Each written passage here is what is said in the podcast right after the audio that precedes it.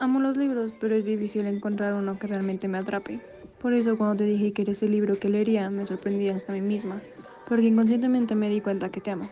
Qué fuerte, ¿no? Me sorprendí por un momento, pero luego entendí que como todo buen libro eres capaz de revolver mis sentimientos. Pero lo que te diferencia de todos es que te has vuelto mi libro favorito.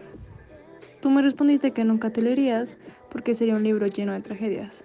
Yo, como buena lectora, te respondí que las tragedias son las que nos llevan a un buen final feliz. Y no te lo dije, pero yo estaba segura que tú y yo podemos ser nuestro final feliz.